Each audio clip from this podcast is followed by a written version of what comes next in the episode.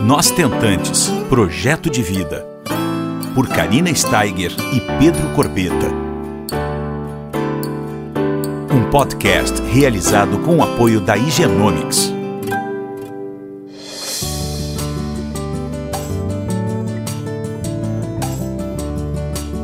Olá, pessoal, tudo bom? Nós estamos aqui mais uma semana juntos e hoje nós estamos com a Denise Rodrigues. Ela é uma estentante, jornalista e escritora que tem uma história muito, muito interessante, só que de 25 anos atrás. Olha que, que legal.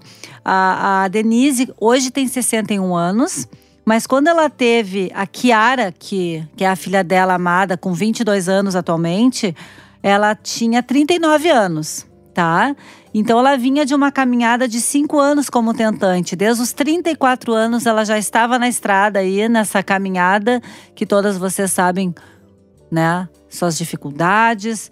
E ela conseguiu ter a Kiara e vai nos contar um pouco como é que foi essa experiência há 25 anos atrás, onde a tecnologia não era tão avançada, né? Uh, até no Brasil, a FIV tinha recém começado e tal a chegar.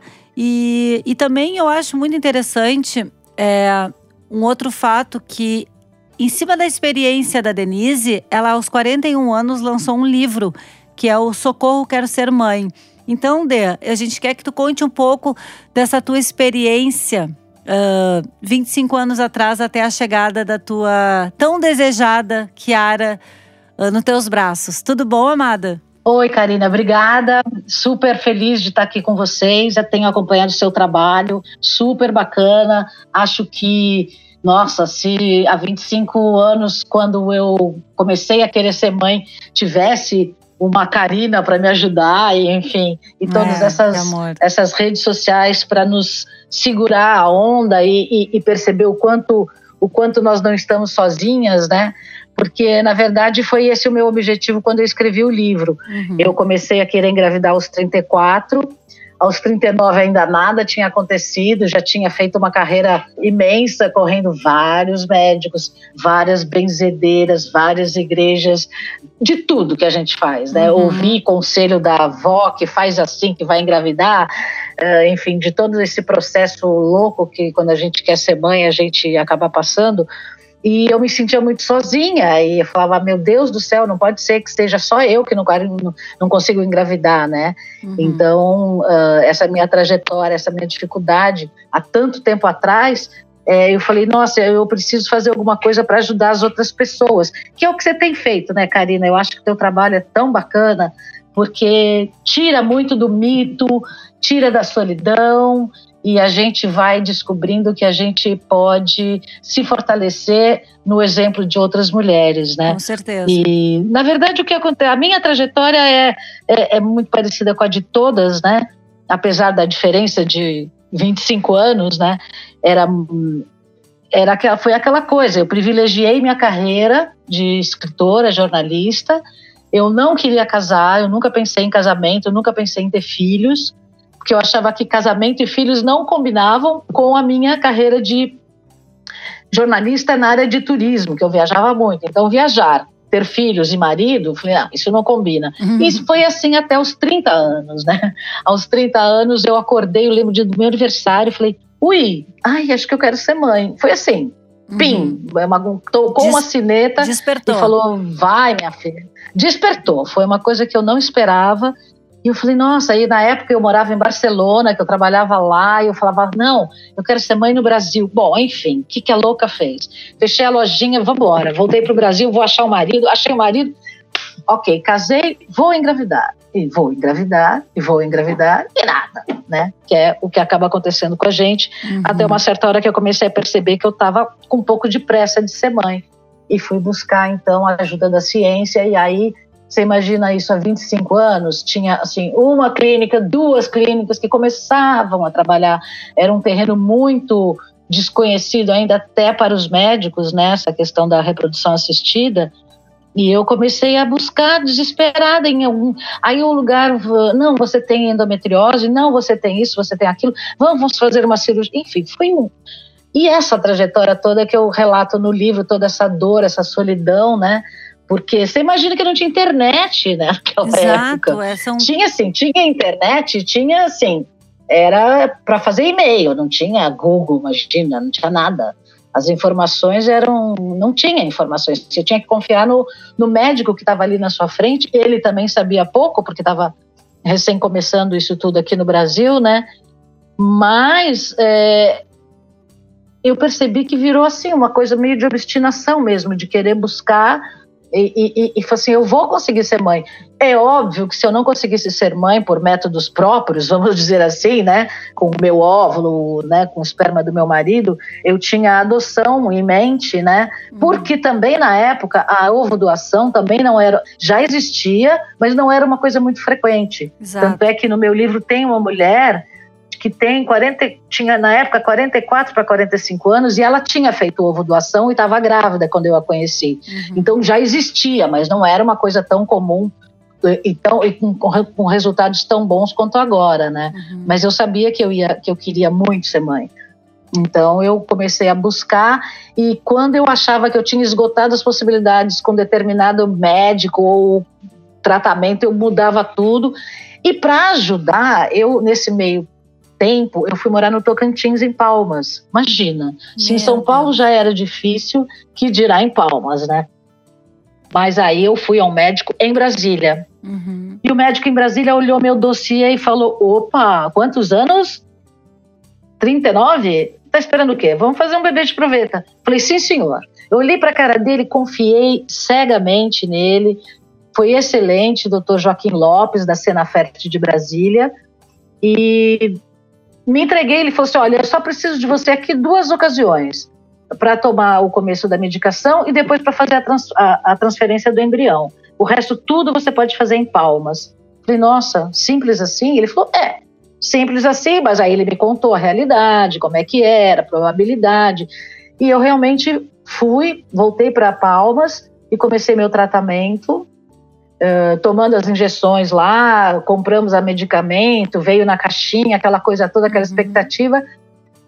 E a primeira vez não deu certo. E aí eu falei, ah, então vamos fazer a segunda. Aí vamos voltar para Brasília e fazemos tudo de novo. E foi durante essa segunda tentativa que eu falei, chega, agora é hora de escrever um livro. Eu preciso, uhum. preciso passar isso adiante. Uhum. Né? Essa história, ela precisa ser dividida. E assim aconteceu quando não foi a minha surpresa que durante os 14 dias entre a colocação do embrião e o, res, e o resultado do exame, nesses 14 dias eu fiz as entrevistas. E o Olha. dia que ela falou, que eu liguei para a doutora, ela falou assim: tô procurando seu marido em Palmas, não acho. Eu falei: tá procurando ele por quê?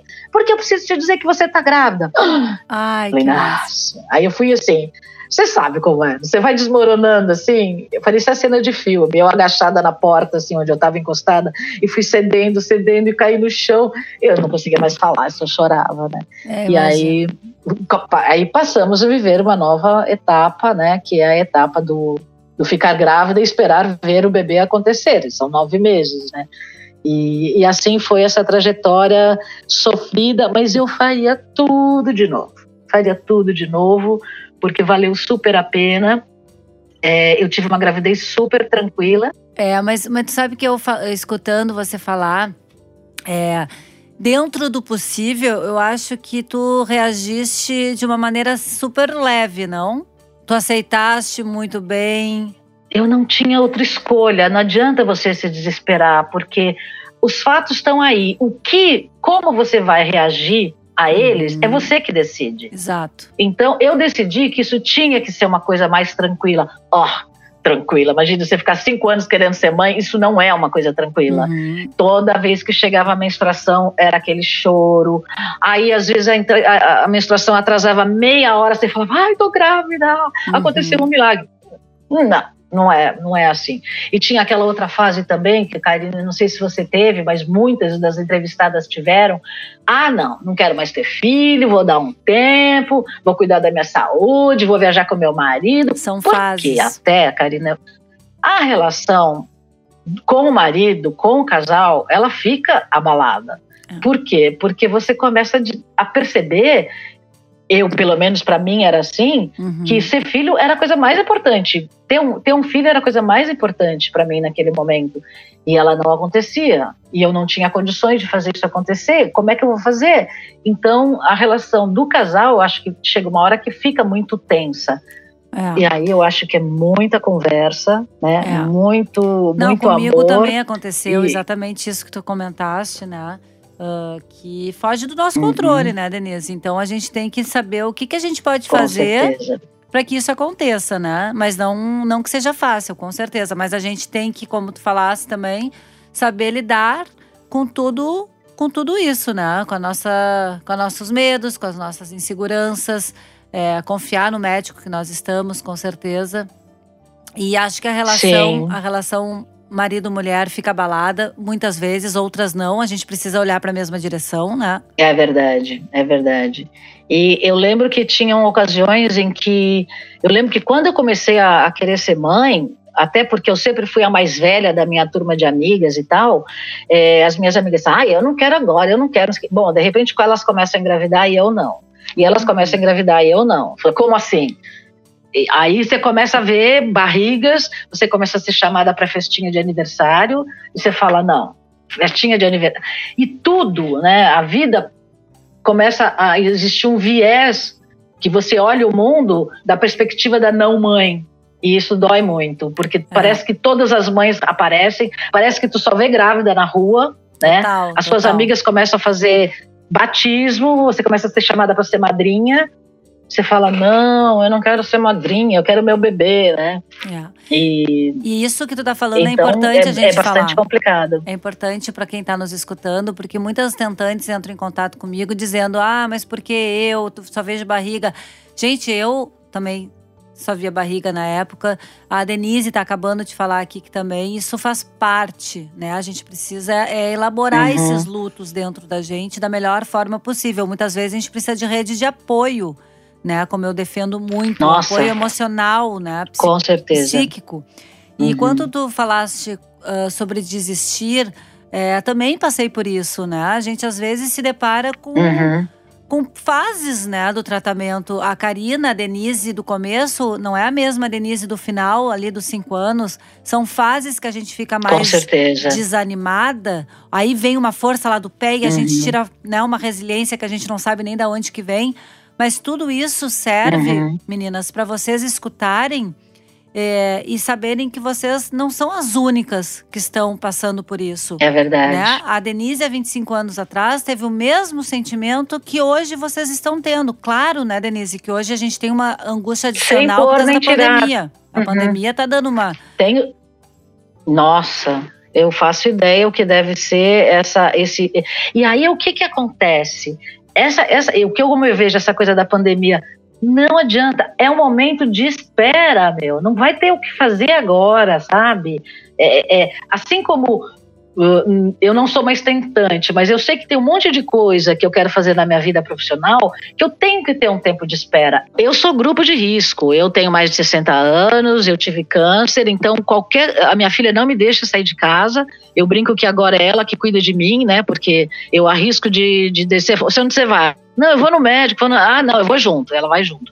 Então, meninas, que vocês estão aí de tentantes, nesta pandemia, é muita paciência, muita terapia também, porque essa rede de apoio que vocês têm hoje, que vocês contam com podcast, com programas, com internet, saber que vocês não estão sozinhas, isso, nossa, faz toda a diferença, sabe? Eu, na minha época, eu não tinha isso. E outra, tem uma outra questão que é a rede de amigos e a família.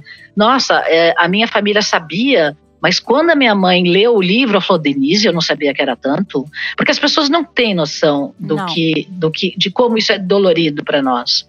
Né? E elas não têm como saber, porque nem nós sabemos direito como lidar com isso, né? É, e só quem passa por uma situação que também tem essa noção, né, Denise? Com certeza, com certeza.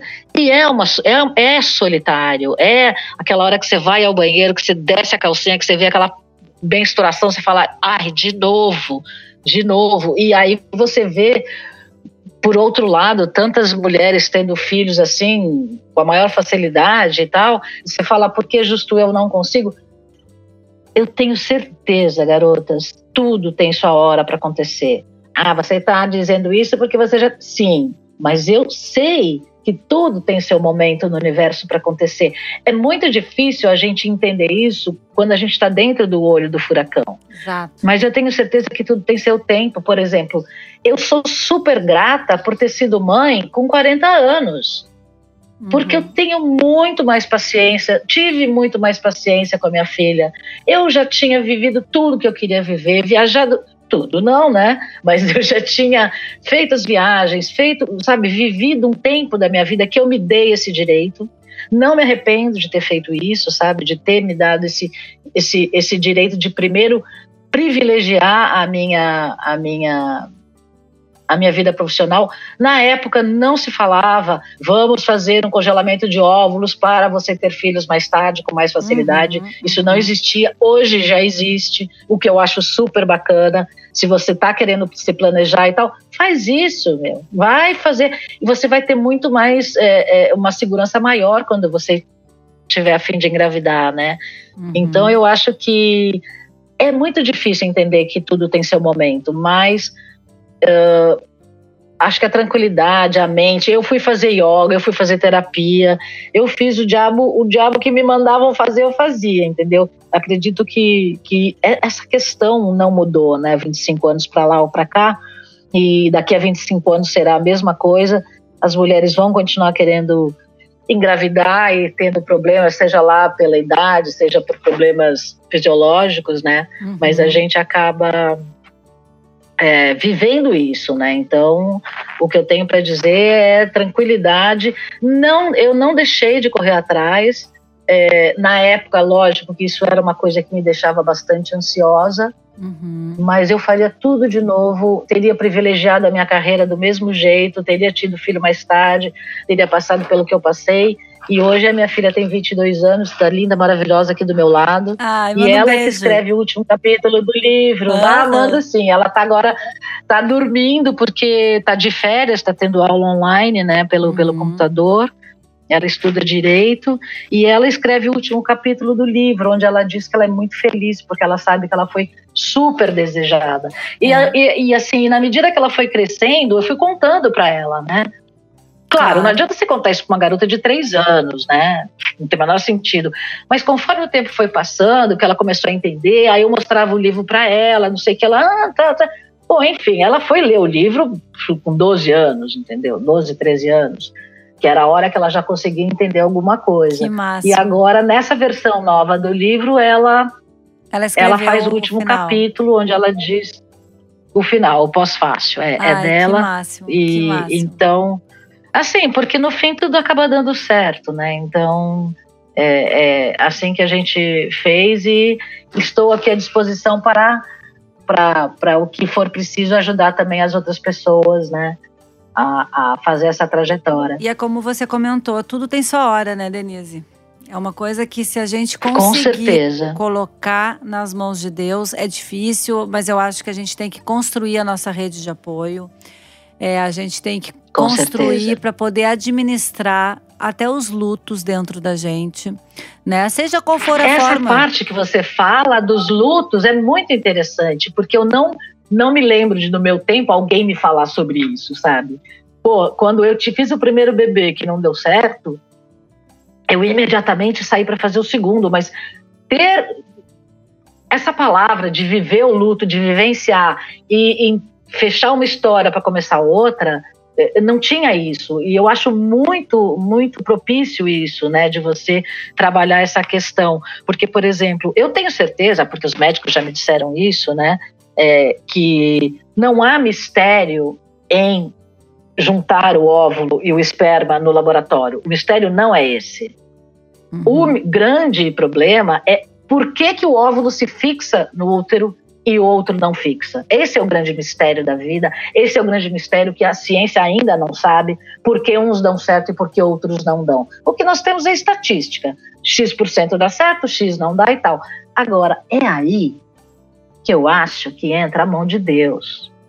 Sabe? A, a questão do, do quem fica e quem não fica, quem gruda no- na parede do útero para continuar a vida ou não, ainda é uma questão divina.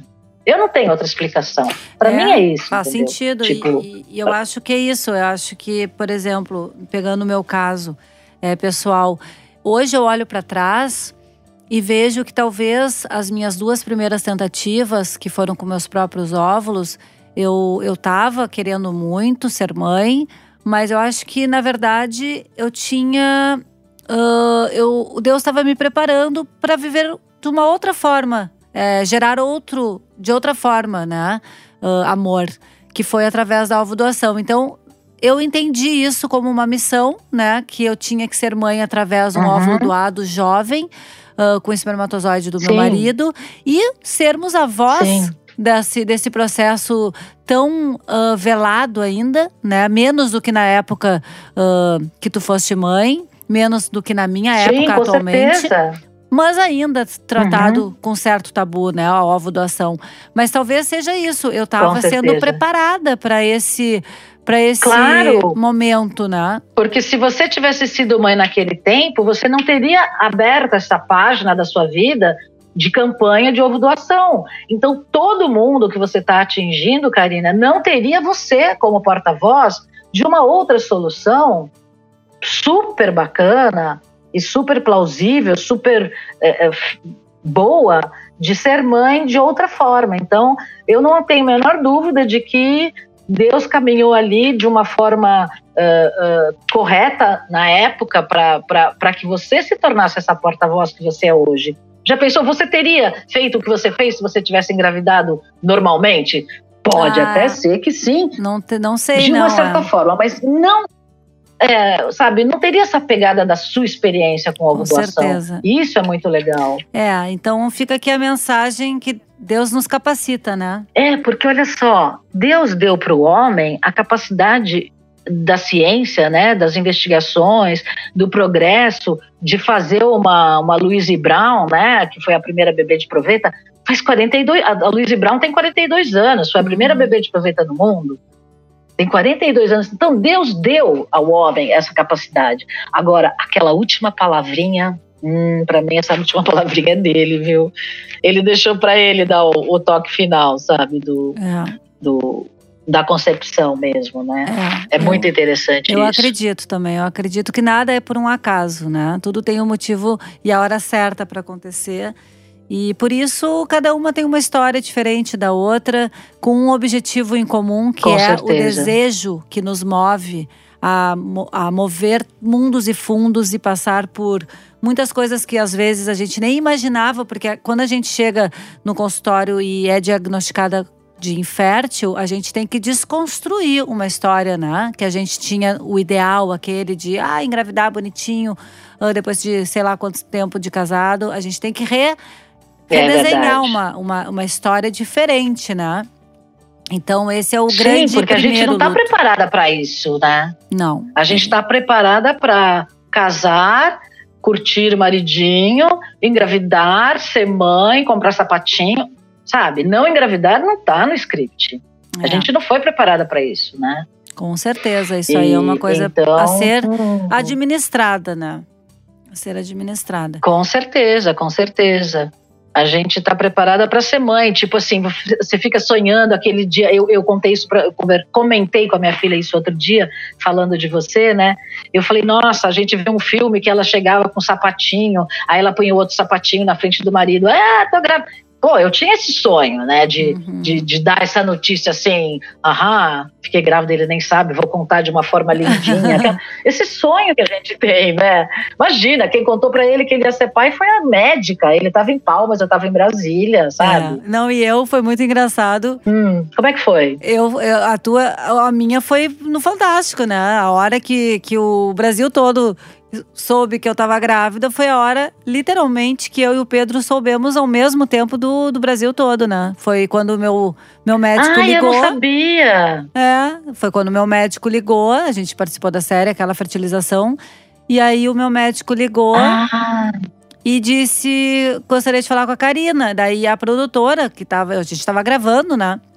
E aí a produtora Sei. me passou o telefone E eles gravaram e eu fui ver só depois. Ai, que lindo! Eu fui ver uhum. o que, a minha reação quando vocês viram através do Fantástico no domingo, em agosto do ano ah, passado. Que do legal. ano retrasado. Que aí eu não me lembrava. Nossa. Eu não me lembrava nem que eu tinha praticamente desligado o telefone no, na cara do meu médico, porque eu tava com uma chimarrão na mão, o telefone no outro, e chorava e gritava. E aí eu disse, Pedro, conseguimos. Nossa. E dali eu não sei onde é que foi parar o celular, não me lembro de nada, nem o que, que ele tinha falado, meu médico, né? Mas foi no mesmo loucura, momento que que vocês loucura. assistiram. Então, assim, tudo que a gente Nossa. planeja vai por água abaixo, né, Denise?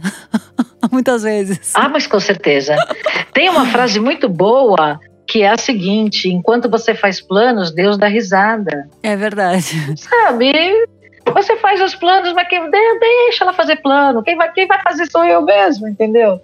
Então é, é- é aquela coisa: a gente planeja a coisa de um jeito e sai completamente de outra. É. Mas sempre com muito prazer e com muita.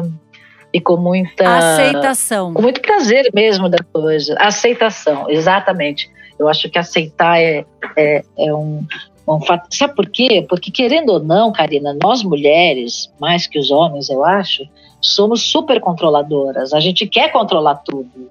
É A verdade. gente quer ter o controle das coisas. Não adianta, a gente não tem esse controle, né?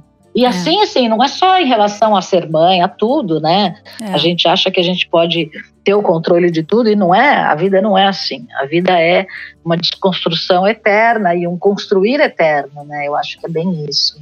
Mas é uma maravilha a gente poder hoje estar aqui juntas falando sobre nossas experiências, podendo contribuir, né, para quem está nos escutando. É, essa rede Com certeza. Essa rede de apoio que as tentantes estão tendo hoje, esse monte de informação disponível, com certeza a gente não tinha. Então é bom esse período de pandemia para vocês trazerem para dentro da casa de vocês, para dentro do relacionamento Uhum. de vocês, chamar o marido para fazer parte realmente ativamente desse Ai, com processo, certeza. né? Porque a infertilidade é do casal. É, é. E achei super legal, você fez o, aquela questão de você chamar mesmo o marido do é o tentante. Ele também é um tentante, né? E eu lembro que no meu tempo, tudo bem, claro, meu marido foi fazer o exame e tal. E durante um tempo, era, o problema era só meu. Depois, com o meu médico final, a gente descobriu que ele também tinha um probleminha, que não era assim. Então, assim, essa aspas, culpa, fecha aspas, que a gente carrega, ah, ela tem que ser desconstruída e tem que ser dividida e compartilhada com o marido, porque, nossa, senão fica muito pesado, né? É. Muito pesado mesmo. É, e a, e a É. infertilidade é do casal, não adianta. Se a gente não tem o apoio, Sim, com certeza. fica mais difícil, né? Ah, tem momentos que Uhum. eles estão mais presentes, ah, outros momentos eles estão um pouco mais ausentes. Então, isso vai. vai é uma, são fases, né? Assim como a gente comentou agora, que Com as nossas certeza. fases é, são muitas. Às vezes a gente está muito otimista, às vezes a gente cai e tem que se reerguer, tem que juntar os caquinhos. Tem razão. Isso é ser tentante, né?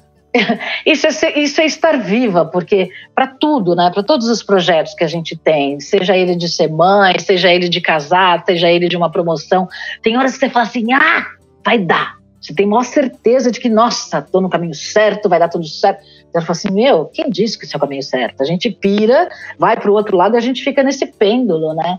Mas eu acho que o meio termo é o ideal, né? Saber que, que a vida, a única certeza que a gente tem da vida é a impermanência das coisas, né? E elas são mutantes. Se um dia tá ruim, no outro dia vai estar melhor, né? É. A vida não é uma, uma, coisa, uma coisa só. Como, aliás, ser mãe, né, Karina? Você que é mãe, tem horas que é super legal, tem horas que não é super legal. E a gente tem que saber Sim. esses horários, essas horas Com assim, certeza. Ai, que chato! Nossa Senhora! Você fala, não, mas depois passa, É. porque é, é, não, não- o, bebê, o bebê não vem com. Como é que é? Com bula, né? Então. Com manual, né? É, e acho que também tem essa coisa de. É um tabu, né? Porque ser mãe é amar incondicionalmente. Tá, tudo bem, mas tem horas muito práticas que fica difícil, mas a gente vai superando essa- essas, essas fases, né? E, e a gente vai descobrindo o prazer em cada dia. Eu costumo dizer, inclusive para quando vocês forem mães, tenham isso em mente, Karina, talvez acho que você concorda comigo. Hoje, amanhã é sempre melhor que hoje. Eu digo que ser mãe, ai, você tá assim, amanhã vai ser melhor. Amanhã, quando você estiver no amanhã, o amanhã vai ser melhor. A gente vai num, numa construção de positividade que, conforme o bebê vai se desenvolvendo e vai crescendo, amanhã é sempre melhor, porque cada vez o bebê está mais desenvolvido, mais autônomo, entendeu? E então é, uhum. você poder viver essas fases é muito legal também, entendeu? Para quem já tem esse passado de luta, saiba que você já percorreu um caminho e que você está no caminho certo e que o amanhã sempre vai ser melhor que hoje, né? Sempre tem uma, uma, uma solução melhor. É verdade. É isso. Uma ótima mensagem para a gente deixar aqui para vocês que estão nos escutando, uhum. né? Seguirem na caminhada, aproveitarem para trazer informação relevante, escutarem uhum. todos os podcasts que nós já chegamos a 42 ou 43 podcasts disponíveis em todas as plataformas. Nosso Genomix, nosso apoiador, Sim. nosso apoiador Genomix está aí conosco desde o começo, legal. né? Uhum. Então aproveitem, meninas, aproveitem. É, o livro, quem quiser comprar, ele tá, ele é digital também, ele está na Amazon. Socorro Quero Ser Mãe, dá para achar Perfeito. de forma digital. Então, você pode entrar lá e daqui a meia hora começar a ler e se sentir um pouco mais abraçado e, e acarinhada, acolhida. Essa é a palavra acolhida, exatamente. Tá bom? É um maravilhoso livro. Eu, eu já li, super recomendo. Uhum. Que bom Cada que tem a versão com... online agora, Denise. Fica aqui a dica para vocês meninas que quiserem uma literatura agora para quarentena. É isso, tá bom, é verdade. Muito obrigada pela tua obrigada, participação, Karina. pelo teu depoimento. Obrigada beijo pela oportunidade. Chiara. Dou sim. Um beijo na sua família. Parabéns pelo seu trabalho. Muito obrigada, meu amor. Parabéns para Genomics que apoia isso, sabe? Porque é muito importante ter esse apoio das empresas, porque fica mais fácil, né? A gente amplia e a gente quebra um pouco do tabu dessa discussão é toda, né? Então, parabéns para você, minha querida. Muito obrigada. Um beijo bem grande para ti e uma ótima semaninha, pessoal. Você ouviu Nós Tentantes, com o apoio da Igenomics.